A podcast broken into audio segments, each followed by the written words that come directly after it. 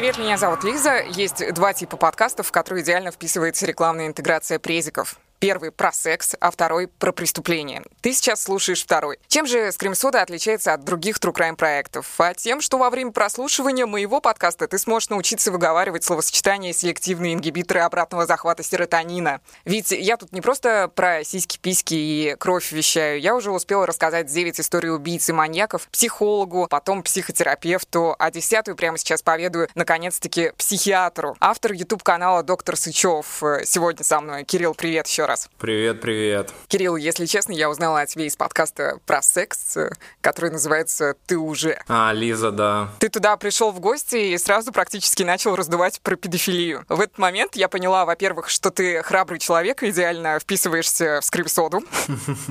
Во-вторых, у меня есть вопрос, но я хочу, чтобы ты для тех, кто не в теме, сначала озвучил свою мысль. Maybe твоя позиция уже трансформировалась э, как-то со временем. Ну, я не очень помню, что именно я там озвучивал, так вот прям на сто процентов. Но я могу сказать, я примерно представляю, о чем ты говоришь, по той причине, что я три раза, или два, или три, не помню, выкладывал пост на тему педофилии у себя в инстаграмчике, и оба или все три раза у меня его удаляли, потому что кто-то жаловался, причем, видимо, большое количество людей, на то, что якобы я защищаю педофилов и, в общем, практически сам насилую детей моих подписчиков. Вот, но если говорить про суть моего спича, да, как ты сказала, и в подкасте ты уже, и в постах этих, то суть в том, что педофилия, точнее, педофильное расстройство, как это сейчас э, в новых классификациях болезни, это, собственно, заболевание, и если если это заболевание, то это заболевание нужно лечить. И люди, которые, в общем-то, болеют этой болезнью, они должны иметь возможность прийти к врачу, который, не осуждая их за их какие-то мысли, должен оказать им э, какую-то помощь. И таким образом мы получим человека, который как минимум может э, заниматься своими мыслями, своими переживаниями и уменьшим вероятность того, что этот человек кого-то изнасилует э, или будет кому-то приставать. Ну и, собственно, наверное, вторым таким тоже немаловажным моментом является разобраться в двух сторонах проблемы. Первая сторона проблемы — это то, что большинство изнасилований детей, в общем-то, не происходит посредством людей с педофильным расстройством. Это происходит посредством родственников этих детей или каких-то людей, которые живут вместе с ними, которые не являются педофилами,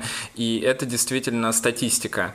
И второй момент, большая часть людей с педофильным расстройством, к счастью, обладают э, определенными нормами морали и никогда не изнасилуют детей и не убьют этих детей, просто по той причине, что педофильное расстройство не заключается в том, что человек обязательно кого-то изнасилует, оно заключается в том, что человек может э, иметь мысли на эту тему, которые чаще всего вызывают у него переживания и страх а не желание пойти и прямо сейчас кого-то изнасиловать. То есть ты хочешь сказать, что корни вот этих вот всех внутрисемейных изнасилований, ну или когда какой-нибудь друг родителей приходит и покушается на невинность маленького человека, они во власти, в стремлении к ней, э, к тому, чтобы почувствовать себя ого-го каким над маленьким слабым существом. Ну, это про разные вещи. Я бы не хотел здесь ограничиваться и впадать в такое вот прощение какое-то, потому что мне кажется, что от этого на самом деле люди как бы могут создать у себя картину мира, в которой все слишком просто. А в случае с расстройствами а, любыми, и в том числе с расстройствами, например, личностного характера, при которых человек может желать вот того, о чем ты говоришь, какого-то владения да, другим человеком, или желание причинить ему вред, это, конечно, огромное количество различных абсолютно факторов, и там могут быть различные заболевания, и травмирующие события, и физические травмы, и так далее, и тому подобное. Поэтому сказать, в чем здесь э, корни, достаточно сложно. Кирилл, там у тебя был в подкасте «Ты уже» тезис э, примерно такой. Если осуждать педофила, то он с большей вероятностью пойдет воплощать э, свои фантазии. Тебе не кажется, что этой фразой ты немного перекладываешь ответственность э, на людей, у которых, в принципе, ну, нормальная реакция на то, что их ребенок в зоне риска? Так, э, наверное, здесь люди должны понять контекст беседы. И если я сказал такую фразу, то, естественно, я ее говорил в контексте осуждения не людей, которые кого-то насилуют. Осуждать людей, которые кого-то насилуют, это нормально абсолютно. И более того, люди должны эти получать э, достаточно строгие наказания, по моему мнению, и, в общем-то, отбывать эти наказания, как это нужно. Здесь э, осуждение людей, у которых не по их воле, а по воле психического расстройства а, вдруг могут возникать мысли на тему того, что они могут испытывать желание секса с детьми. Неужто мы можем осуждать каждого человека за их мысли? Я считаю, что это неправильно, и я считаю, что если мы будем осуждать и уж тем более приговаривать к чему-то человека за его мысли, то мы попадем а, в какую-нибудь антиутопию, в которой за любые мысли, отличающиеся от мыслей большинства большинства мы э, должны будем получить наказание. Я, конечно, не говорю, что это мысли хорошие и позитивные. Я отношусь к жертвам насилия с ужасно сильным состраданием, и я понимаю, что, например, изнасилование в детском возрасте – это одна из главных причин того, почему у людей, например, потом развиваются многие расстройства психики, в том числе я таких людей лечу. Я говорю о том, что э, если у человека возникли какие-то мысли вследствие его заболевания, то мы не должны рассматривать сами мысли как нечто, что дает нам право осуждать этого человека. Ну, я тебе прямо сейчас расскажу историю, в рамках которой педофилия точно осуждаема без вариантов. Очень мракобесный кейс. Погнали.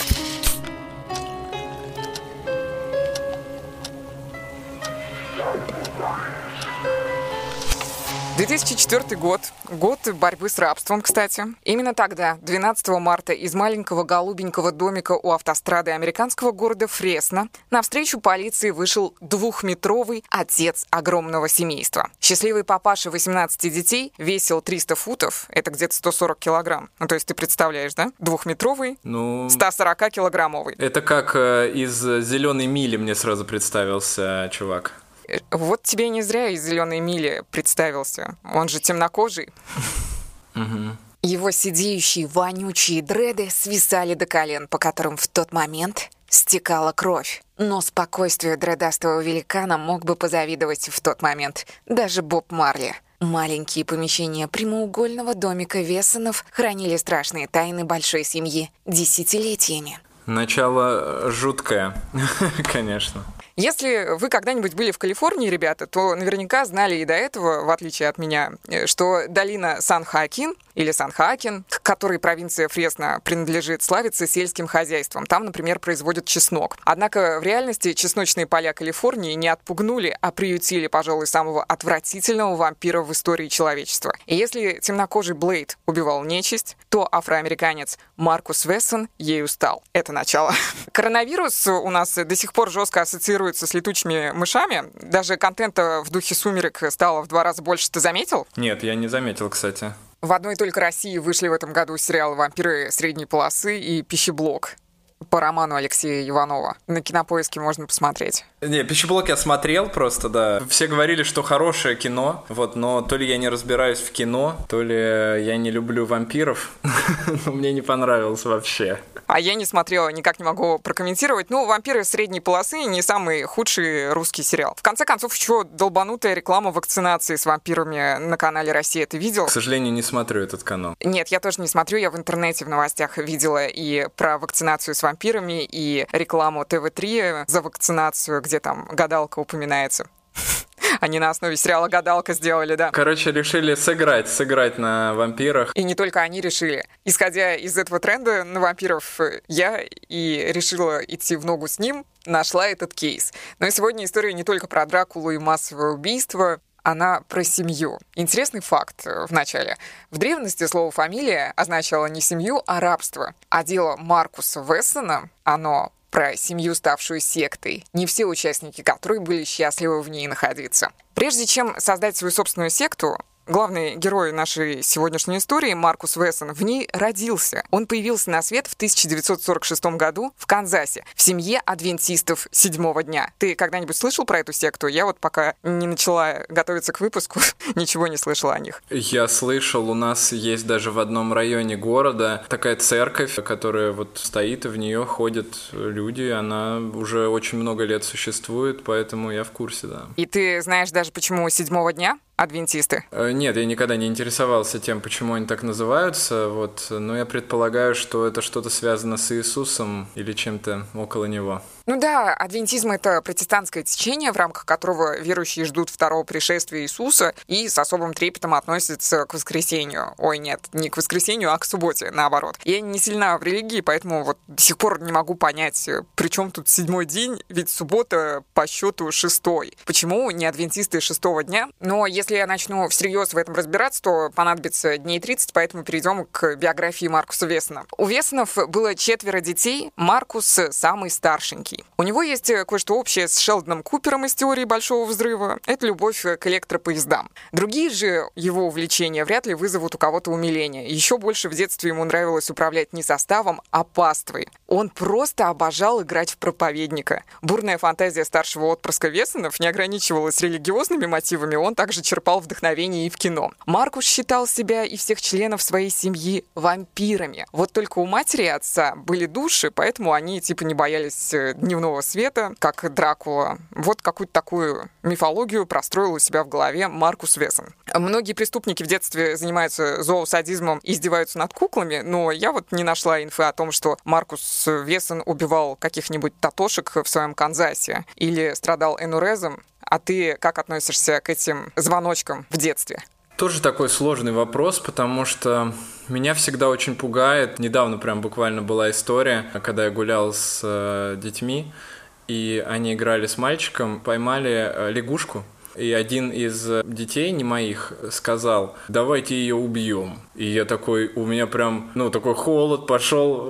Волосы дыбом. Вот, волосы дыбом. Я даже сейчас вспоминаю, у меня вот мурашки. Я думаю, нихера себе, нормальненько. Но потом мне очень обрадовало то, что мой э, сынок э, такой сразу, да ты что, как можно убить лягушку? Объяснил ему все и убедил его в том, что лягушку убивать не надо. И они с ней поиграли и, в общем, отпустили. Но если так рассматривать это как э, развитие ребенка, то, конечно, наверное, детей отчасти можно понять, почему они это делают, э, потому что они э, таким образом изучают мир, и это же происходит не только в рамках какого-то взаимодействия с животными, но, например, э, я как родитель понимаю, что мой ребенок и мои дети изучают постоянно мир и с помощью меня, например, и это касается, например, каких-то ударов там по мне или ползания по мне, и как, что у меня там работает, им очень интересно. Я думаю, что примерно с такой же мотивацией они изучают животных, и действительно в определенном возрасте, особенно в таком самом маленьком возрасте, когда ребенок еще не может отождествлять животных э, как э, какое-то отдельное и самое главное живое существо, и самое главное живое существо, которому может быть больно, то это, в принципе, может быть э, вариантом нормы. И, ну, какое-то, да, изучение, там, не знаю, кузнечика или той же самой лягушки вот таким образом. Но, конечно, когда они вырастают и когда достигают уже возраста такого более осознанного, то эти звоночки уже можно назвать патологическими, потому что взрослый ребенок, даже вот, ну, там, 5-6 лет, он, ну, объективно говоря, конечно, уже должен понимать, э, ну, что животное что-то чувствует, да, а, то есть здесь, наверное, нельзя говорить еще от, об эмпатии, потому что эмпатия у детей развивается не так уж рано, и эмпатия вообще на самом деле по некоторым исследованиям вот в таком формате, в котором мы ее привыкли испытывать и чувствовать у себя, она может развиваться у человека где-нибудь только к 20 годам. И это происходит, когда у нас э, полностью вырастает до конца, ну, вырастают до конца некоторые отделы мозга, и, конечно, от детей ждать такой же эмпатии, как у нас, э, нельзя. Тем не менее, они должны хотя бы это просто понимать на каком-то рациональном уровне, что так делать нельзя, потому что это живое существо. Поэтому тут может еще быть вопрос к родителям, да, которые этого не объяснили. Расчленение лягушек обсудили, идем дальше, собираем по кусочкам биографию Маркуса Вессона. Его одноклассники вспоминали, что он был тихим и замкнутым. Кстати, внешне Маркус выделялся не только своими габаритами, но вы помните, 140 килограмм, 2 метра ростом. В то время как другие ученики ходили расслабленно в джинсах и футболках, Вессон был одет в классические брюки и рубашки с галстуком, эдакий примерный сын пастора в протестантской церкви.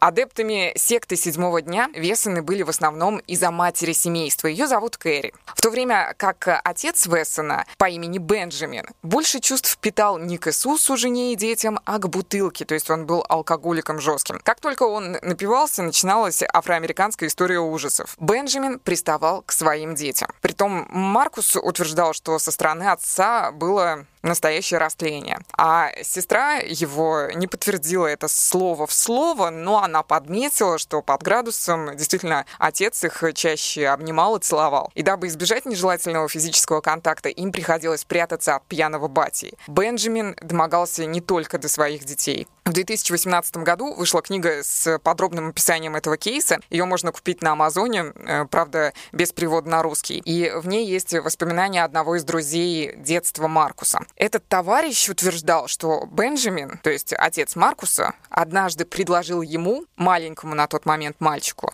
50 долларов за минет. На этом афроамериканская история ужасов не заканчивается. Бенджамин через некоторое время сбегает из семьи со своим двоюродным братом, с которым у него завязался гомосексуальный роман. Это не связано же наверняка с ориентацией. Это скорее нимфомания. Да сложно сказать. На самом деле, вот э, мы вначале говорили про педофильное расстройство, и, как правило, конечно, на такой постоянной основе здесь э, не может быть виновато прям вот расстройство. Это скорее вот может быть, например, каким-то вообще сдвижением моральных ценностей. Да? Очень часто человек, который кого-то, например, э, там, кому-то пристает или как-то себя ведет, или вот, например, предлагает там ребенку минет, это человек, у которого, ну, опущена вот эта моральная такая ценность, моральная риска, и он вот это делает, особенно если он где-то делает в алкогольном опьянении, то вполне вероятно, что как раз вне этого алкогольного опьянения он как-то там вот себя сдерживает и, может быть, даже считает, что он э, не прав и так делать нельзя. А алкоголь, конечно, делает свое дело и выводит наружу все эти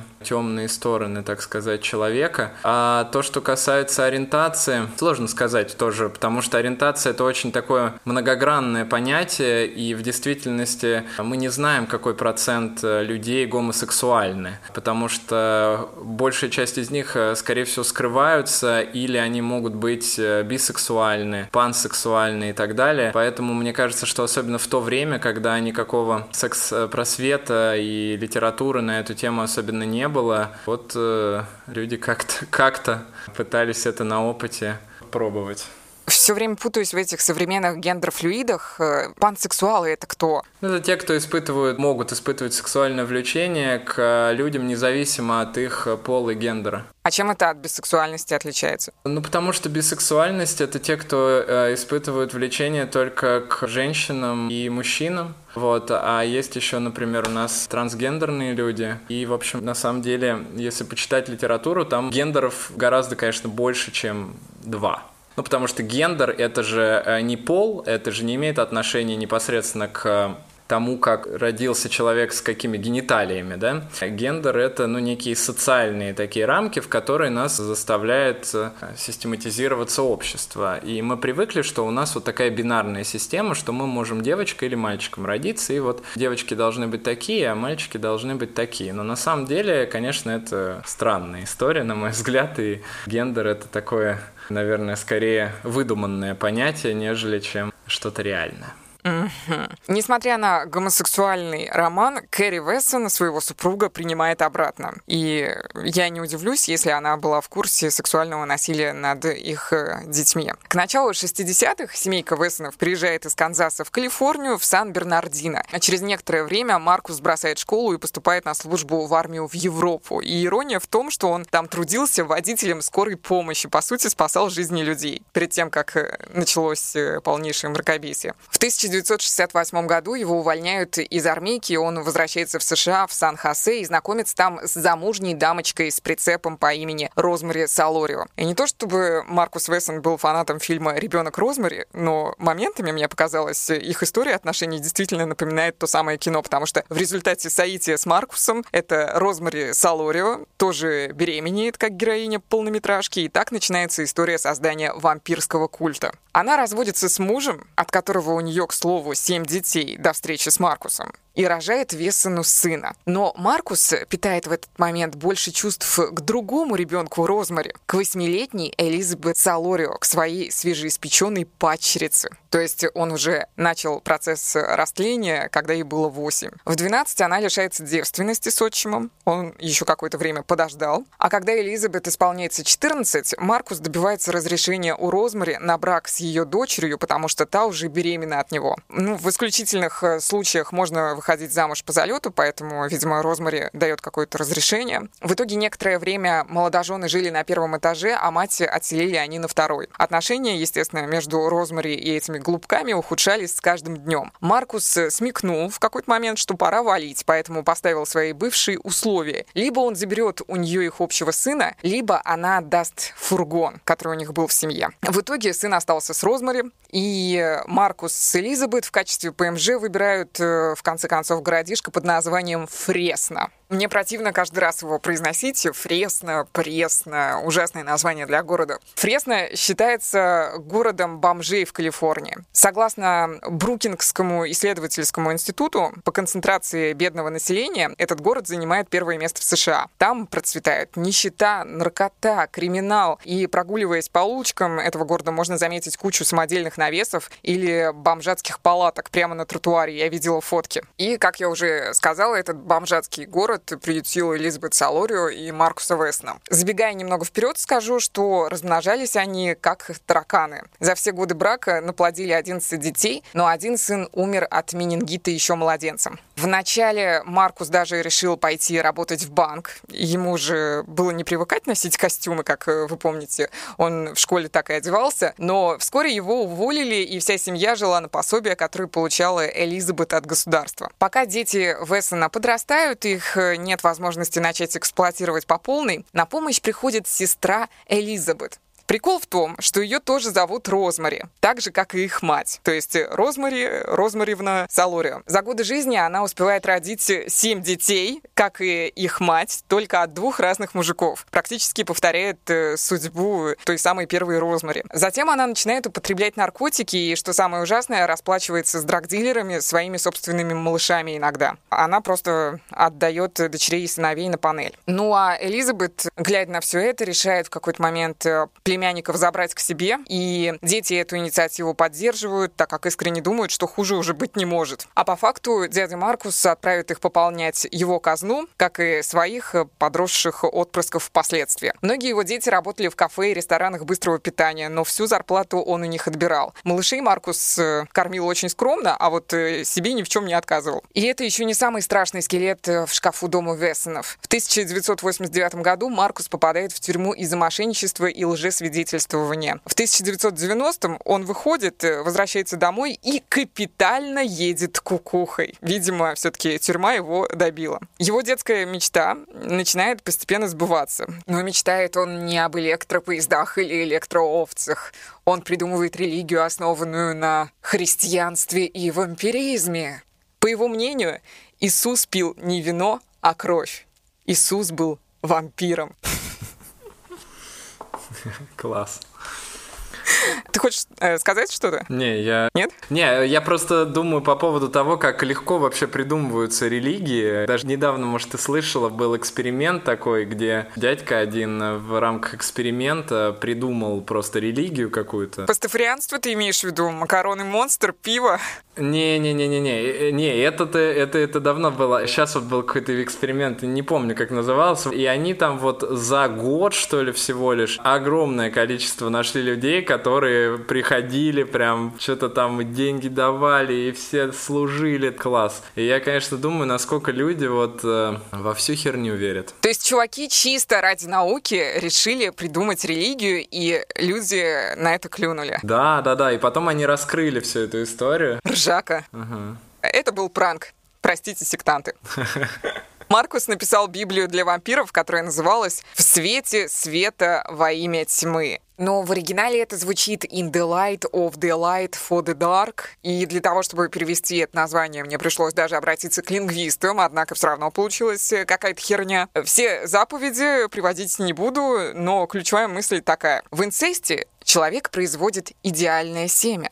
Причем здесь вампиры, так и непонятно. Видимо, рано бросать школу было не лучшим решением для Маркуса Вессона, иначе он бы знал, что инцест — один из главных поставщиков экспонатов для кунсткамеры. Маркус Вессон заставлял всех членов э, семьи спать в антикварных гробах из красного дерева. Маленькие дети редко видели дневной свет, ведь в школу он им ходить запрещал. Они сидели дома, а единственным учебником для них стала Вессоновская Библия. Сыновья и дочери обращались к нему не иначе, как Господь или Мастер. А полицейские по его его учению были приспешниками дьявола. Сейчас э, Росгвардию вспомнила. Да-да-да, да, я тоже.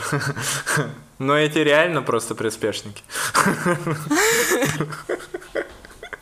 Есть такое. Ладно, не будем развивать. Еще сегодня шутку услышала про Филиппа Киркорова, то, что нужно запретить его песни, потому что инициалы Киркорова — это ФБК. Класс. Ага. Соседи вообще не подозревали, что в голубеньком домике Вессонов живет столько детей. Дом этот раньше вообще был офисным помещением, то есть он чем-то напоминает, кстати, внешний барак. В самом начале я, если вы помните, говорила, что у Вессона было 18 детей, так, а, наверное, у некоторых возник вопрос внимательных. Откуда столько раз от Элизабет в живых осталось 10, и всего один родился от Розмари, матери Элизабет? Да все просто, виной тому инцест, а также совращения племянниц. Таким образом, Маркус «женился» в кавычках на трех своих племянницах и двух дочках. Церемония бракосочетания заключалась в том, что пара клала руки на Библию и читала клятвы. В итоге у него четыре ребенка от племяшек, и дочери родили ему трех детей. Естественно, все матери были несовершеннолетними. Одного из малышей Маркус даже назвал Джева от слов Jesus и Vampire. Вампир и Иисус. Меня почему-то, я сейчас прочитал, у меня дорожка, на которой я записываю, называется дорожка галоперидол. Почему? Ты уже записывал про галоперидол? Ты так в тему. Да, видимо, мы когда-то записывали давно еще этот проект, э, ну, какое-то там видео, наверное. Так вот, на чем отчасти основана шизофрения Маркуса Вессона. Э, в 1993 году в США происходит осада ранчо Маунт Кармел. Что-нибудь слышал про это? М-м. Не, ничего не слышал я тоже раньше не знала. Это довольно резонансное дело, но для американцев, а не для нас. Короче, Маунт Кармел — это раньше, на котором жили члены секты Ветвь Давидова. Угу.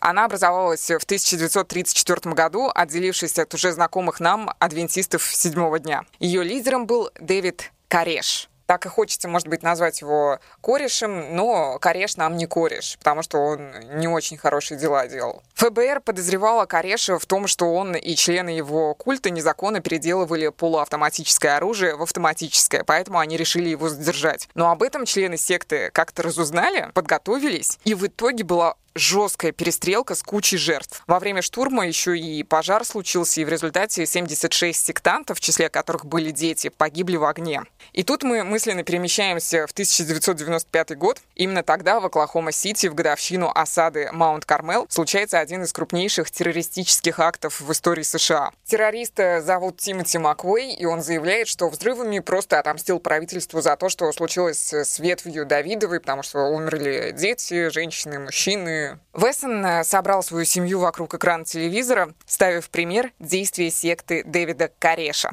Его с этим лидером роднило как минимум мысли о том, что чем больше детей человек отдает Богу, тем лучше к нему будет относиться Иисус. В основном из-за этих убеждений он и размножался так активно, потому что они прикликались с мыслями Дэвида Кареша. А членам своей семьи, стоя перед экраном, он приказал совершить самоубийство в случае, если полиция будет угрожать их культу так же, как Давидовой ветви. Спустя годы рабства, где-то в районе 2004-го, двум племянницам Весона удается сбежать. Их имена Руби Ортис и Софина Салорио. Может быть, эти девчонки и радовались бы на 100% долгожданной свободе, но им не удалось забрать своих дочерей с собой. 12 марта Руби и Софина решают все-таки забрать детей и приезжают к дому Весонов с полицией. Офицеры приказали Маркусу выйти, но их встретила его жена Элизабет и сказала, что у мистера Вессона есть пистолет и общаться он не собирается. В итоге, пока офицеры звонили городскому прокурору, вызывали подкрепление спецназом, в голубом доме раздались выстрелы и крики. Свидетели, соседи утверждают, что звуки были как во Вьетнаме. А после на пороге появляется 57-летний король вампиров, весь в крови. Он просто вышел и сдался полиции без сопротивления с абсолютно спокойным фейсом. Вы помните, именно с этой сцены я и начинала рассказ, но сейчас будут более шокирующие подробности. Офицер Элой почувствовал тошноту от того, что обнаружил в доме. В гостиной вдоль стены стояли гробы из красного дерева.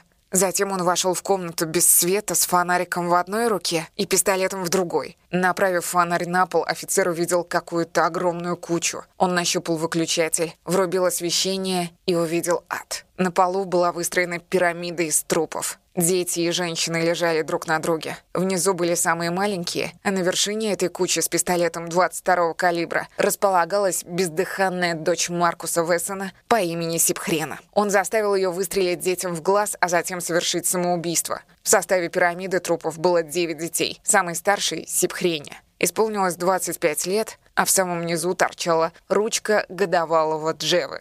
После этого массового убийства сделали экспертизу ДНК жертв. В результате и доказали, что Вессон действительно насиловал своих э, племянниц и дочерей. И его приговорили к смерти еще 27 июня 2005 года, но с момента восстановления смертной казни в Калифорнии реально казнили только 13 человек, а с 2006 вообще никого не убили. Сейчас э, в Калифорнии введен мораторий на смертную казнь в США где-то с 2019 или 2020 года, поэтому в данный момент Маркус Вессон находится в государственной тюрьме Сан-Квентин, то бишь э, проедает налоги граждан. И, скорее всего, он умрет естественной смертью. Я, кстати, Кирилл еще забыл рассказать про сыновей Маркуса Вессона. Угу. Дело в том, что он в какой-то момент, э, когда у мальчиков наступил пубертат, понял, э, что пацаны хотят повторить за батей и изнасиловать сестер. И поэтому Вессон отселяет своих сыновей в какую-то лесную лачугу жить, чтобы в этом доме у него была монополия на секас. Ну и по отношению к сыновьям он тоже применял насилие, правда, не сексуальное. Сын Вессона по имени Серафина э, рассказывал, что он 30 дней подряд подвергался избиениям со стороны своего отца за то, что украл ложку арахисового масла. Но После того, как э, все это вскрылось, после того, как все это произошло, некоторые его сыновья, наоборот, утверждали, что он святой человек, и понадобилось где-то пять лет для того, чтобы они пришли в себя и уже смогли как-то адекватно оценить все, что с ними произошло. Репортер Алисия Софиас после трагедии решила провести свое собственное расследование этого кейса Весонов. В этот момент как раз-таки Элизабет, ее племянница Рози, дочери Кианы и Джипси, им всем негде было жить, поэтому журналистка их рискнула приютить у себя на время. В результате на основе их откровений, на основе их интервью появилась книга «Там, где начинается надежда». А в 2011 году 27-летняя Джипси Вессон стала первым членом этой адской семьи, получившим высшее образование. Вроде как все у вампиров налаживается. Вот и сказочки конец, а кто слушал, сегодня не уснет. Ну, Кирилл, давай обсудим услышанное тобой. Ты наверняка наверняка хочешь сделать отсылку к Чарльзу Мэнсону, например. Я на самом деле не особо разбираюсь в сектах. В какой-то момент мне была эта тема очень интересна, и я почитывал э, что-то про секты, которые в России вообще существуют, и их достаточно на самом деле много. На мой взгляд, это, конечно, такое достаточно тоже непонятное понятие, потому что, по сути, чем православие не секта, типа тоже секта. Ой. Есть такое. Да, но, но э, понятно, что мы здесь говорим о э, таких сектах, которые, в которых есть что-то связанное с насилием и так далее. Я, честно говоря, вот, э, наверное, сейчас не смогу вспомнить что-то настолько же жесткое, насколько ты рассказала мне сейчас. Ну да, все-таки то, что было с Чарльзом Мэнсоном, точнее, то, что он организовал, смотрится довольно-таки лайтово на фоне этой истории, потому что она не связана с инцестом, в первую очередь, мне кажется. Ну, однозначно. Вообще здесь, конечно, такая история про прям вот психопата, и здесь все сочетается прям максимально. То есть это и какое-то равнодушие к чувствам других людей, видимо, и вот это вот пренебрежение всякими социальными обязанностями, правилами, низкая толерантность к тому, чтобы рефлексировать на, обо всем этом, ну и плюс еще и, и убеждения сами человека, конечно, явно отличались от э, тех убеждений, которые даже в то время существовали в мире. Я уж не говорю о сегодняшнем дне. Мне кажется, в каждом моем эпизоде и вообще в любом True Crime подкасте главный вопрос это мог ли человек, воспитанный в таких условиях, не стать монстром? Ну, вообще, вот, Кирилл, как ты считаешь, из говна можно построить аквадискотеку? Из такого дерьма, в котором жил Маркус Вессон? Ну, ты имеешь в виду из того, что э, его родители вели себя с ним... Жестоко. Жестоко, и было насилие. Была, был ли у него шанс того, что он э, вырастет э, и будет законопослушным гражданином? Ну, конечно, да. Э, то есть здесь э, любое психическое расстройство, которое формируется, оно формируется не только за счет э, отношения к человеку в детстве. И вообще детские переживания, детские травмы, они не рассматриваются наукой как нечто, что представляет из себя самую главную ценность в изучении каких-то психических расстройств. Потому что есть огромное количество и других факторов, которые также на все это влияют. Но, конечно же, если мы берем три фактора, которые считаются самыми главными травмирующими событиями в детстве любого ребенка, это сексуальное и физическое насилие, ну и третье это потеря родителей или одного хотя бы из родителей, то мы здесь видим два из трех, то есть, конечно, с учетом того, что вероятнее всего были и генетические какие-то проблемы, ну, судя по тому, что у отца, да, у его были такие склонности, и плюс вот эти травмирующие события, события, конечно, они повлияли достаточно серьезно.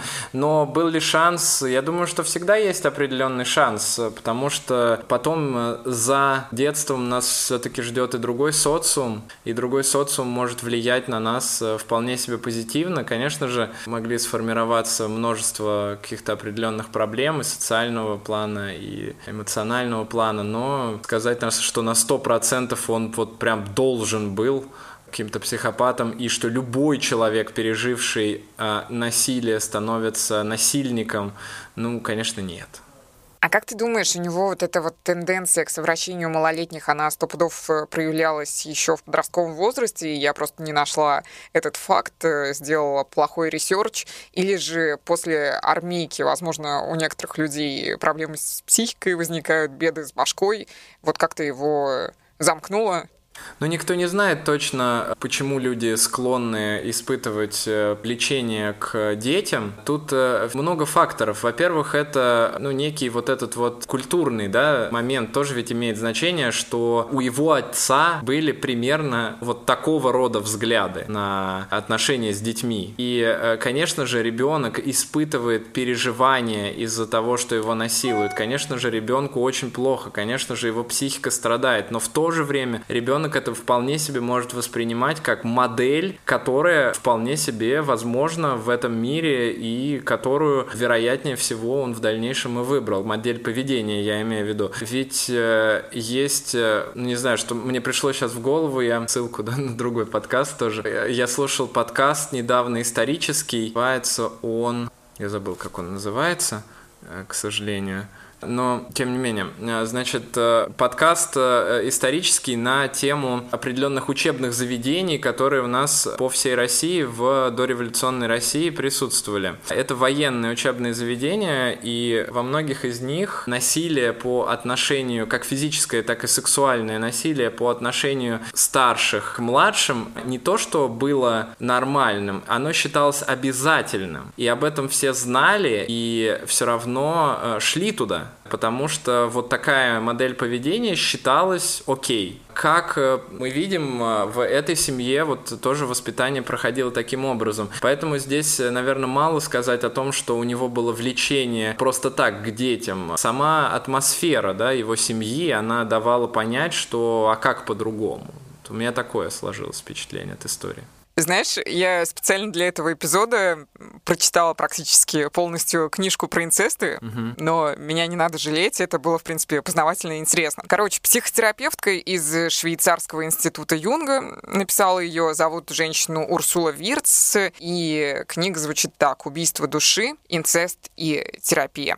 Что я хочу сказать? Я смеялась, когда писатель Дмитрий Быков назвал Гарри Поттера Евангелием от Джан Роулинг, и я развела руками, когда Егор Бероев сравнил вакцинацию с геноцидом евреев, но когда Урсула Вирц провела параллель между инцестом и Холокостом, я поняла, что в этом что-то есть. Э, хочу вот по поводу сравнения инцеста и Холокоста услышать твои мысли. Я вот на каждый твой вопрос, я просто слушал выпуски предыдущие, и я очень волновался э, из-за того, что там молодой человек, вот, э, который психолог. Антон. Да, Антон. Он так уверенно отвечал на все твои вопросы. Я такой сижу и ехал в машине и думаю, блин, ну я так не смогу, я слишком человек такой, знаешь, науки. И для меня ответить э, прямо на такие вопросы, особенно когда они касаются таких вещей настолько многогранных, и многогранность этих вещей, самое главное, я даже не смогу в этом подкасте описать. И когда сейчас ты коснулась темы даже не психических расстройств, а ну некой такой э, философской, да, метафоры перекладывания с Холокоста на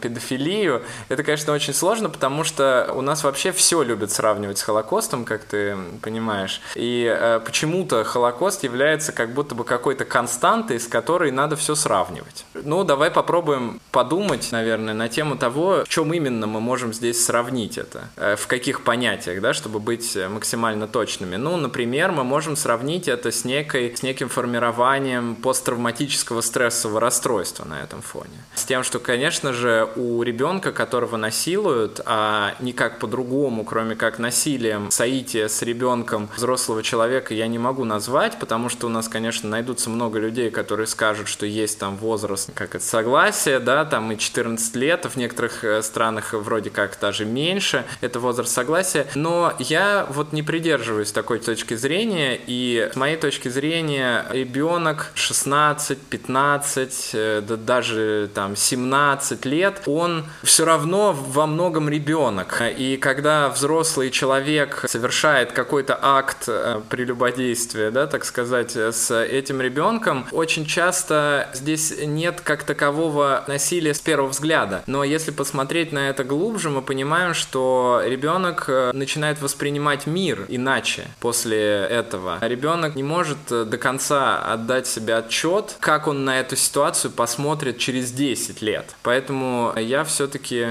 обращаясь ко всем слушателям, всегда говорю о том, что даже если вы безумно влюблены в там 15 и 16-летних э, людей или там, не дай бог, младше, то лучше не делайте ничего вместе с этим человеком, я имею в виду секс или какие-то другие любовные отношения, потому что, скорее всего, это травмирует человека, даже если он сейчас думает и уверен сам в том, что это его не травмирует. Это первое, да, это формирование некой травмы. Здесь, конечно, в этой истории, э, которую ты рассказала, это насилие в полной мере. И, конечно же, на фоне насилия возникают э, все существующие психиатрические заболевания, включая вот э, ПТСР, который также мог формироваться у людей, которые пережили Холокост. Ну и также все другие расстройства психики, которые, возможно, могли тоже формироваться на этом фоне. А то, что касается каких-то других сравнений, других контекстов, в котором можно это сравнивать, я, честно говоря, их не вижу. Может быть, ты мне подскажешь, а я порассуждаю.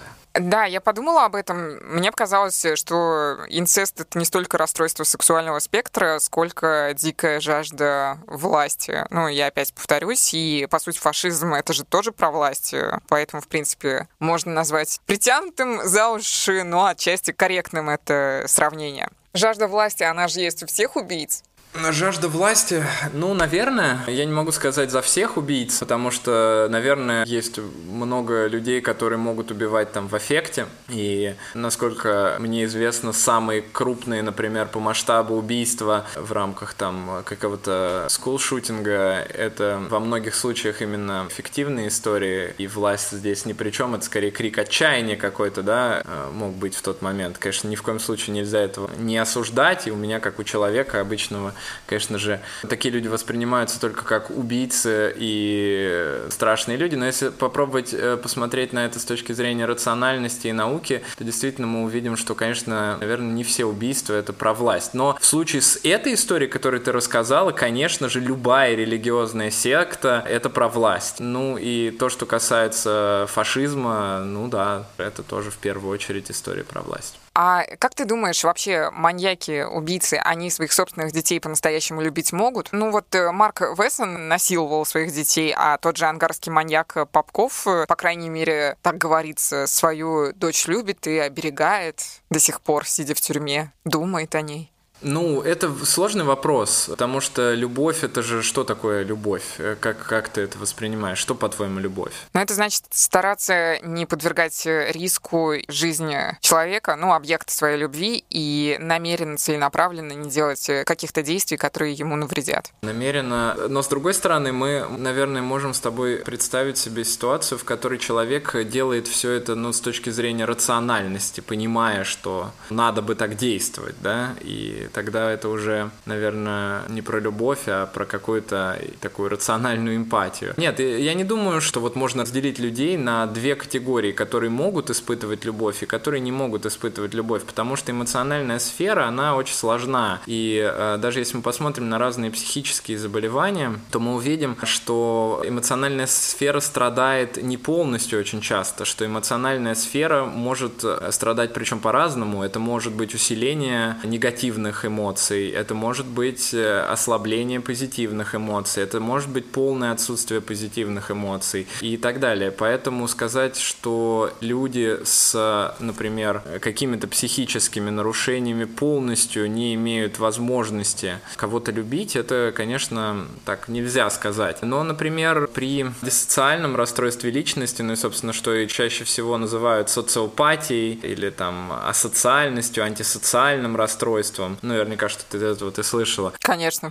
У них, например, есть э, неспособность, э, ну, один из критериев международной классификации болезни – это неспособность испытывать чувство вины и извлекать опыт, из, э, извлекать какую-то пользу и какие-то выводы из жизненного опыта. Даже в случае с наказанием таких людей в рамках там, заключения их под стражу в тюрьму, они могут в дальнейшем все равно продолжать совершать какие-то преступления, просто потому что они не извлекают из этого опыта из-за того, что у них есть вот такое расстройство. Вот. Ну и плюс э, на это все может накладываться еще и обвинение окружающих в том, что это они виноваты э, в том, что происходит, и таким образом объяснять свое поведение. То есть человек может к этому относиться, действительно верить в то, что вот вокруг ужасный мир, а я создаю что-то хорошее, и я как бы конфронтирую со всем обществом, и поэтому Иисус Иисус меня полюбит.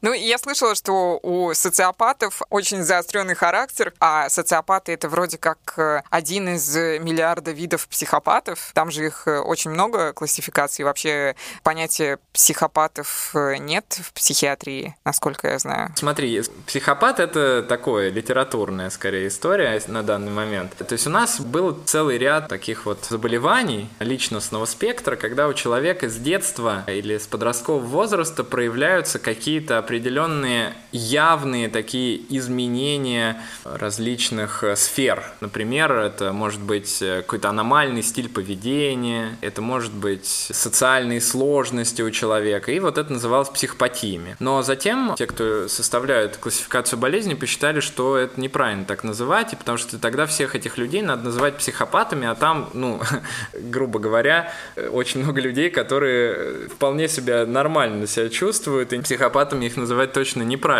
И в итоге это переименовали в расстройство личности. И теперь вот это называется личностное расстройство, специфические расстройства личности. И там есть, конечно же, множество критериев. И плюс к этому, конечно, надо понимать, что у нас бывают э, такие люди в вполне себе компенсированном состоянии, которые могут э, взаимодействовать с миром прекрасно и хорошо себя чувствовать. Есть более тяжелые состояния, и э, их достаточно много. То есть у нас есть сейчас новую рассматривать классификацию болезни. Там она немного будет будет это упрощать, потому что стали замечать, что очень много, видимо, придумали этих расстройств личности, и часто они сочетаются между собой, и нам приходится ставить много разных диагнозов, и это не очень правильно. Но есть вот, например, там параноидное расстройство личности. Это когда люди просто вот чувствительны к неудачам, каким-то отказам, они могут подозрительно относиться, ну, всегда думать, что как-то искажаются факты, очень могут много заниматься переживаниями, что как-то нарушаются их права, они все время всех подозревают, и это, конечно, очень дискомфортно, в первую очередь для самих людей. Есть шизоидное расстройство личности, когда человеку мало чего доставляет удовольствие, он такой эмоционально холодный, плохо реагирует на критику, там, на похвалу. А есть вот это вот диссоциальное расстройство личности, которое больше всего подходит под э, название психопат, ну, или социопат, наверное, правильнее бы говорить, или антисоциальная личность. И э, это совсем другие критерии, то есть это вот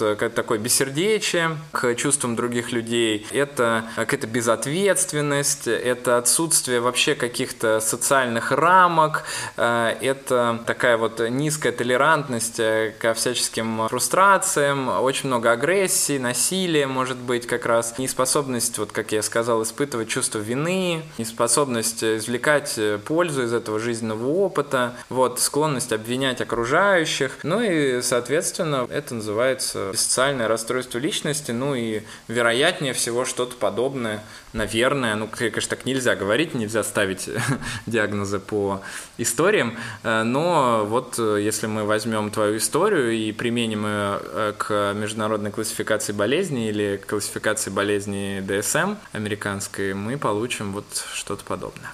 Я не помню, в каком, в чьем подкасте ты это говорил, может быть, в моем, может быть, не в моем, что, в принципе, можно с помощью науки определить педофила. То есть там либо какой-то отдел мозга подсвечивается, либо есть ген. Это так? Ну, э, сложный вопрос, потому что это очень такая мало изученная область. То есть э, действительно изучается эта тема, и она изучается каким образом? То есть пытаются понять в первую очередь не то, почему возникают эти навязчивые переживания у человека, что он хочет заняться сексом, сексом с детьми, а изучается, потому что, ну, это как бы, ну, вон у нас куча людей с обсессивно-компульсивным расстройством, их никто что-то не осуждает, что у них возникают мысли там э, у религиозных людей, что они могут там подрочить в церкви, у каких-нибудь людей, которые родили только что детей, что они выкинут своих детей из балкона или еще что-нибудь, да, у них мысли, но эти мысли, они для них такие неприятные очень, то есть эти мысли дискомфортные. А чем отличается здесь э, педофильное расстройство, расстройство, что помимо этих мыслей может быть еще некое такое вот эмоциональное влечение, с которым сложно что-то сделать. И из-за этого действительно ряд людей с этим педофильным расстройством могут быть склонны к насилию, и они могут, так сказать, даже обладая моральными какими-то ценностями, в какой-то момент, ну, условно говоря, им срывает башню, да, и они вот э, что-то такое совершают. И поэтому здесь изучается больше не то, почему почему у нас возникают навязчивые мысли, да, и какое-то влечение, потому что это как бы достаточно изученный момент. А то, как нам сделать так э, и понять, да, людей, которые уже что-то совершили, как им помочь, чтобы они ничего не совершали. И, соответственно, вот здесь, да, находят разные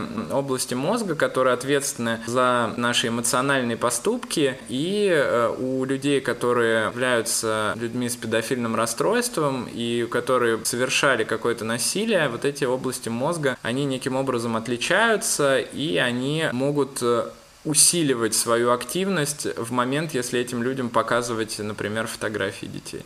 Хорошо, а есть вообще разница с точки зрения науки между инцестом и педофилией? Более и менее извращенное, вот, э, знаешь, это такой вопрос, э, наверное, спорный, потому что насилие по отношению к любому ребенку, да, независимо от того, является ли он сыном или дочерью самого насильника или не является, это, наверное, вопрос, с которым бы я поспорил, потому что на самом деле разницы, на мой взгляд, никакой нет, и эти кровные узы — это скорее условность. Тут вопрос в том, что, в принципе, человек допускает допускает мысль насилия ребенка, что он мало того допускает эту мысль, что он это может сделать, он э, это делает. И я не думаю, что здесь можно провести какую-то параллель с уровнем морали. ну, типа, она в обоих случаях на уровне ниже плинтуса чисто если предположить. Вот есть у нас педофил. Так. И у него рождается ребенок. Так. Насколько велик шанс, что случится инцест? Ой.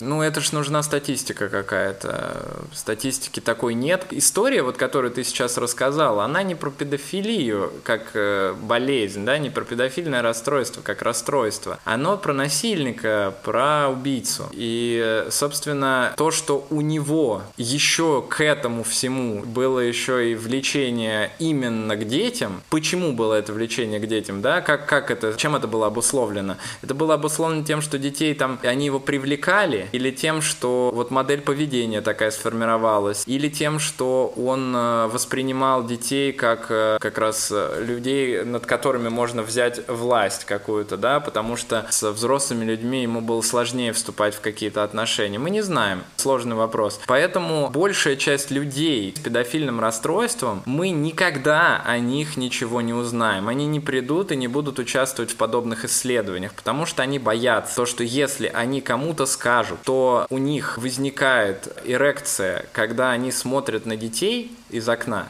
то их, ты сама понимаешь, что с ними сделают.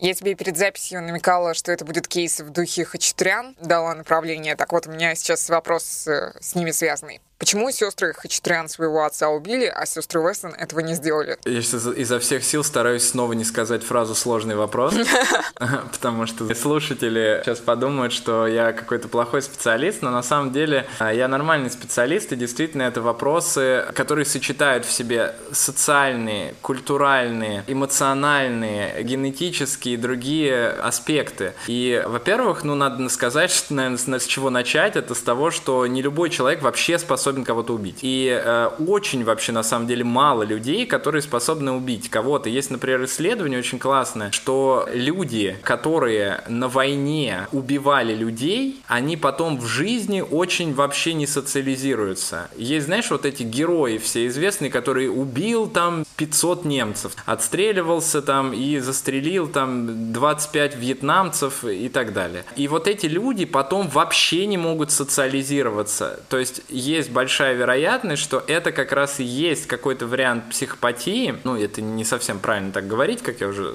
до этого сказал, но тем не менее. Какой-то вариант э, личностных расстройств, э, при котором человек, вот он только в таких условиях, в общем, может существовать в основном. И э, он вот способен на убийство. И якобы, даже есть исследование, что якобы около 2% всего лишь людей, которые участвуют во всех войнах, они действительно убивают кого-то намеренно, а все остальные просто, когда на линии фронта находятся, стреляют как придется. Или убивают, и вот здесь мы переходим ко второй части, или убивают, чтобы не умереть. Потому что, э, если мы берем сестер Хачатурян, то, ну, объективно говоря, скорее всего, это действительно была защита, да, и если бы они его не убили, то он бы их... И в такой ситуации процент, естественно, повышается, и процент людей, которые способны совершить убийство, защищая свою жизнь, он больше, чем процент людей, которые способны просто так совершить убийство незнакомого, например, человека. А вторая часть, почему они его не убили, ну вот, во-первых, это может быть очень сильный страх. Очень сильный страх того, что если сейчас я вдруг начну его убивать, а он не убивается, то он меня точно убьет. А там, извини меня, сколько там, 140 килограмм? Да-да, 140 килограмм, 2 метра ростом. Ну, такого человека я бы испугался, наверное, точно, хотя я вешу 85. Что, что там говорить про девочек там 14-летних или еще меньше? Кирилл, я знаю, что у тебя в практике был случай педофилии, в том плане, что к тебе человек с этим расстройством педофильным приходил. Угу. Это был семейный человек? Слушай, мне бы не очень хотелось эти вещи раскрывать, потому что мне на них не давали согласия, и я ну, не хотел бы даже такие подробности небольшие говорить. Ну, то есть это, понимаешь, как, если бы это было про депрессию, тревожное расстройство, ПТСР, там, шизофрению или биполярное расстройство, я бы с удовольствием рассказал, потому что таких людей у меня каждый день день там огромное количество. А когда дело касается вот таких ситуаций, мне бы не хотелось просто ну, каким-то образом это озвучить. Угу. Окей, перепрыгиваем э, на другую тему. Элизабет, э, которая была падчерицей сначала, а затем стала женой Маркуса Вессона, она утверждала после убийства, что ничего не замечала, не догадывалась, что такой трэш происходит в их доме. Может ли в ее словах быть хоть доля искренности, учитывая, что она попала под его влияние в 8 лет? Да, конечно, может быть. Вполне себе. Нет, наверное, если речь идет о том, что не замечала, конечно, это ерунда, и, скорее всего, это просто связано с тем, что человек очень хотел или спасти своего, вот, э, так сказать, возлюбленного, или же не в коем случае не оказаться потом убитой от его рук. Потому что, ну, большая вероятность, все-таки надо понимать, да, что его могли отпустить в какой-то момент, да, что что-то могло, он мог сбежать, опять же, да, еще что-то могло произойти. И Конечно же, э, любая жертва, а она тоже была жертва, она очень боится того, что с ней может что-то произойти еще более худшее, чем э, то, что с ней уже случилось. Поэтому я не думаю, что она не замечала, конечно, но она могла к этому относиться просто как к должному, потому что действительно попала под его влияние в очень раннем возрасте, и она могла просто думать, что это окей, что это норма вполне себе. Ну, такая неприятная, ужасная норма, потому что на самом деле э, у нас сейчас есть отличный пример пример. Это, ну, конечно, не в таком контексте, но тем не менее, это вообще, в принципе, домашнее насилие, да, или вообще, в принципе, можно еще глобальнее взять понятие, вообще, в принципе, феминизм, например, да. Ведь 10 лет назад огромное количество людей вообще думали, что все окей. Ну, что типа, ну, ударил, да, ну, типа, ну и чё, что я все убираю, готовлю, работаю, заслежу за детьми, а он ничего не делает. Ну, окей. Вот, так должно быть. И только лишь, когда парадигма сменяется, когда изо всех каждого утюга начинается какой-то разговор об этом, мы начинаем менять как будто бы свой взгляд на какие-то определенные социальные вещи. Точно так же и в каких-то локальных ситуациях ведь происходит. Точно так же люди могут воспринимать что-то, что они видели, как окей, просто потому что они другого не видели. Ты слышал про скандал с известным режиссером Вуди Алленом? Да, да, да, слышал, да, да, да. Да, мало того, что он сейчас женат на своей приемной дочери, еще и падчерица его обвинила в домогательствах, которые происходили в детстве, уже другая, а не та, на которой он женат. Это считается инцестом, когда, по сути, генетически вы друг другу не родственники? Ну, я не очень разбираюсь в том, что считается, что не считается инцестом, честно говоря. Я думаю, что э, это можно считать, конечно же, инцестом. Ну и в первую очередь э, я бы все-таки здесь э, отталкивался не от того, что это инцест или не инцест, а от того, что совершеннолетний человек или несовершеннолетний человек. И, честно говоря, конечно, Вуди Аллен, он давал нам звоночки, мне кажется, и в своих фильмах вот на эту тему периодически, потому что а, там много такого подобных каких-то историй присутствовало. Но вот видишь, как теперь все вскрылось. А у тебя бывали случаи среди клиентов, которые рассказывали о том, что у них было насилие внутри семьи? Э, и сексуальное?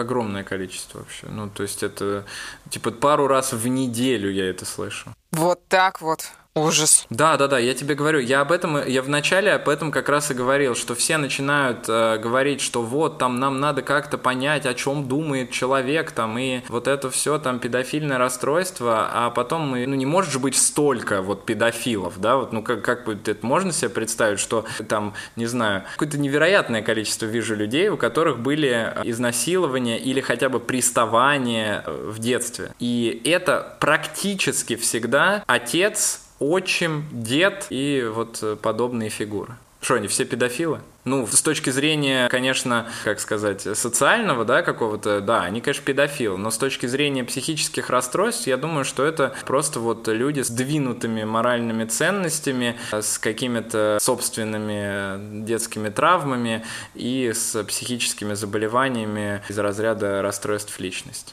А как много времени у тебя уходит на терапию с людьми с подобной проблемой? Ну, как тебе сказать, тут же я лечу-то другие расстройства, они приходят уже во взрослом возрасте в основном, и у меня средний контингент это 30 плюс, ну, может, 25 плюс, ладно. И эти люди испытывали вот такие насильственные действия 15 лет назад или больше. И они приходят с другими расстройствами, и они очень часто вообще не очень хотят на эту тему разговаривать. И плюс э, тут э, все-таки имеет значение, что мы лечим, в каком плане, то когда у нас есть лечение, например, депрессивного расстройства, которое очень часто формируется как раз у людей, у которых в детстве было это насилие, мы имеем определенные клинические рекомендации по которым мы лечим этих людей, в том числе и рекомендации по психотерапии. И, э, конечно же, э, в первую очередь мы должны следовать им для того, чтобы улучшить состояние человека в данный момент вот в рамках его депрессии. Когда человеку становится лучше, он э, часто уже и просто не хочет работать на тему насилия, когда вот как-то было и было. Конечно же, есть люди, у которых, ну я встречал таких, у которых с точки зрения этого насилия было сформировано посттравматическое стрессовое расстройство. И в этом случае, когда у человека остаются флешбеки э, на тему насилия, когда у человека остаются какие-то такие глубокие переживания, избегание каких-то ситуаций, избегание встреч с какими-то людьми, или это может быть э, такое, наоборот, отстранение какое-то сильное, то в этом случае, конечно, есть вполне себе эффективные методы работы, которые включают в себя там когнитивно-поведенческую терапию, и занимать это может э, ну, где-то до там 30 сеансов примерно за год примерно но это все-таки исключение, потому что если у человека сформировано посттравматическое стрессовое расстройство, оно формируется обычно очень быстро, оно формируется в первые полгода после того, как было произведено насилие. И оно может само проходить уже за это время, во-первых, хоть оно и утяжеляет вероятность, увеличивает, вернее, вероятность возникновения других психических расстройств, но и оно, может быть, было вылечено кем-то другим, может быть, было вылечено просто каким-то обсуждением, каким какими-то разговорами или еще чем-то. Ну, естественно, все эти люди с насильниками обрывают все связи. Ну, в основном они их очень ненавидят. Угу. А мужчины вообще встречаются с такой проблемой? Я никогда не встречал мужчину э, на приеме с, ну, именно сексуальным насилием э, в анамнезе. Ну нет, не никогда, наверное, пару раз было, потому что сейчас э, послушают наверняка мои пациенты, и я забыл, конечно же, про кого-нибудь, сто процентов. То есть мне сейчас просто не приходят на ум какие-то определенные кейсы людей. Ну, наверное, их несколько было, точно было несколько, но это очень-очень-очень-очень редкая история, потому что все-таки девочки, конечно, гораздо чаще подвергаются насилию, во-первых, а во-вторых, э, мальчики гораздо реже об этом рассказывают. Вот, мне кажется, в этом причина, в том, что они чувствуют э, двойной зашквар. Да, как раз э, это вот история про гендерные предрассудки, да, что мальчики не плачут, мальчики не должны быть какими-то, мальчик не может быть изнасилованным в том числе. А, у меня почти в каждом выпуске есть отсылка к документалкам Netflix. И хочу тебе об одной рассказать, может, ты смотрел. Она называется «Скажи мне, кто я», «Tell me who I am». Не, я такую не, не видел. Я вообще на Netflix смотрел за все время одну документалку про Родченкова. Вот. И, и все, больше ничего на Netflix из э, документальных фильмов не смотрел. Предыстория такая. Есть э, два близнеца. Один из них попадает в аварию на мотоцикле в 18 лет и теряет память. Его брат э, решает этим воспользоваться и на вопросы о прошлом отвечает ему, что у них было просто волшебное, великолепное, замечательное детство в лучших традициях Диснейленда. Но это неправда. Короче, он врет на протяжении долгих лет своему близнецу, пока тот не начинает со временем обнаруживать нестыковки. И дальше у меня будут э, страшные спойлеры, э, поэтому если вы хотите посмотреть, ставьте на паузу. А Кирилл, прости, у тебя нет шанса. Ты все узнаешь прямо сейчас. Эти братья ругаются в хламину, перестают общаться, и про них пишут местные СМИ. Историей начинает интересоваться режиссер Эд Перкинс, и он проводит с этими ребятами пять лет, общается с каждым из них по отдельности, чтобы копнуть вглубь этой истории. В конце концов, в конце документалки эти близнецы встречаются, и тот брат, который врал полжизни, в итоге рассказывает страшную тайну. Я давно не видела драматичнее сцены, тем более в документалках. Итак, ты готов? Я готов, да. Оказалось, что мать их совратила. И помимо инцеста внутри семьи, она еще и отвозила близнецов своим друзьям-педофилам. Ты, наверное, не сможешь сейчас прочувствовать весь тот э, ад, который я испытала, при просмотре, потому что еще где-то в середине, перед тем, как все вскрылось, брат, который оставался в невидении, он рассказывал, что он познакомился заново со своей матерью, а это среднестатистическая женщина, она живет в обычном доме, улыбается, что-то они вместе праздники празднуют. То есть это прекратилось в какой-то момент, когда им было, по-моему, лет 14. И когда она умерла, им необходимо было какие-то вещи разобрать, э, все равно прибраться в ее доме, и они обнаружили в ее шкафу свои фотографии обнаженные и разные секс-игрушки. Собственно, после того, как э, брат, э, попавший в аварию, спросил, а что это такое? И тот, который все помнил, ему не ответил, они перестали на какое-то время общаться, пока Netflix не решила снять эту документалку.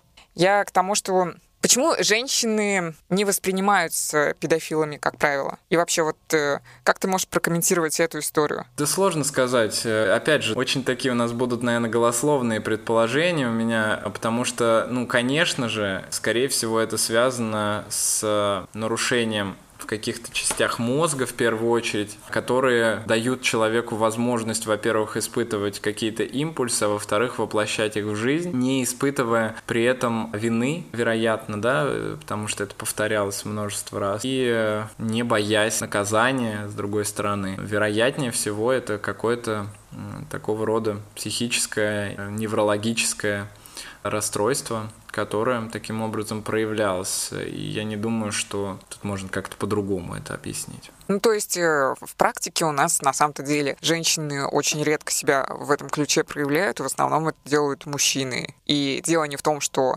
замалчивают э, и как-то необъективно смотрят на ситуацию. То, что касается ну, мужчин, да, то есть я как это вижу проблему, я вижу проблему в том, что, наверное, э, мужчина сильнее на данном этапе развития общества. Конечно, я уверен, что чем меньше будет патриархата, тем женщина будет становиться и физически сильнее, потому потому что сейчас все-таки у нас тенденция такая анорексии у женщин существует, и, скорее всего, она виной тому, что женщины, например, не участвуют наравне с мужчинами в профессиональном спорте. Но и, конечно, сейчас сказать о том, что женщины на равных с мужчинами, нет, конечно, женщина слабее на данном этапе. Второй момент – это то, что у женщины нет пениса, а у мужчины есть, и это удобно, да, в плане насилия. Вот, но и наверняка есть определенные такие статистические моменты в плане возникновения тех или иных заболеваний. И вот в том числе педофильное расстройство, непонятно еще по какой причине, но тем не менее встречается у мужчин просто чаще. То есть мужчины чаще склонны испытывать сексуальное влечение к детям,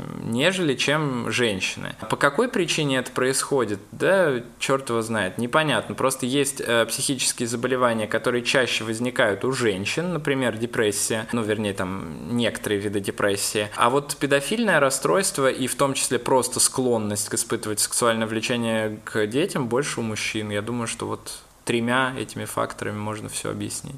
Угу. В конце эпизода я обычно задаю вопросы, почти как у Дудя и Познера. Вот, и, пожалуй, сейчас тоже, оказавшись перед Маркусом Вессоном, что ты ему скажешь как психиатр? Можно ведь не односложно, да, отвечать, наверное, на этот вопрос? Да, конечно, мы не ограничены по времени. Просто э, не могу себе представить, конечно, ситуации, в которой я зачем-то оказался перед Маркусом, потому что я не думаю, что что-то можно такому человеку сказать и повлиять там на него как-то. То есть я не думаю, что такие люди меняются, например, потому что это все-таки было что-то из разряда длящегося на протяжении очень длительного времени. И я не думаю, что можно что-то сказать ему и как-то поменять его. В то же время я не думаю, что можно что-то сказать ему и почувствовать себя лучше рядом с этим человеком, да, потому что, э, конечно же, оказавшись перед таким человеком, я бы, скорее всего, испытал бы какое-то отвращение. Я к сожалению, в первую очередь не психиатр, а человек. И э, я склонен быть эмоциональным, и я э, открою секрет, что вчера что-то мы в Инстаграме смеялись над этим как раз, что я даже людей из э, вот Росгвардии или ФСБ, из органов я не беру на прием. О! Ну, я не могу с ними работать, потому что я испытываю отвращение очень сильное к в целом людям которые зачем-то пошли в Росгвардию работать, то есть это же объективно не просто преступников ловить пошел. Вот, поэтому я таких людей на приемы к себе не приглашаю, и когда оказывается, что такой человек пришел, я стараюсь его просто отдать каким-то своим коллегам, специалистам, чтобы они ему помогали.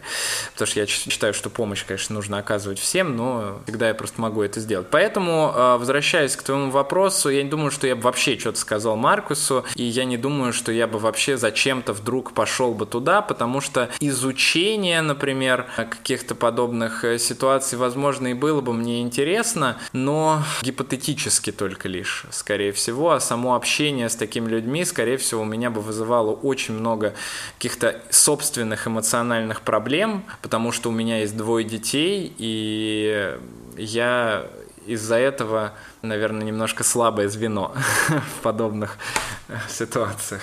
А что к тебе часто обращаются росгвардейцы? Uh, да, у меня было пару ситуаций, когда были ребята такие, вот, но я в основном аккуратненько их передавал uh, своим коллегам. То есть тебя не поколотили, это хорошо. Ну, меня поколотили на митинге. А, понятно.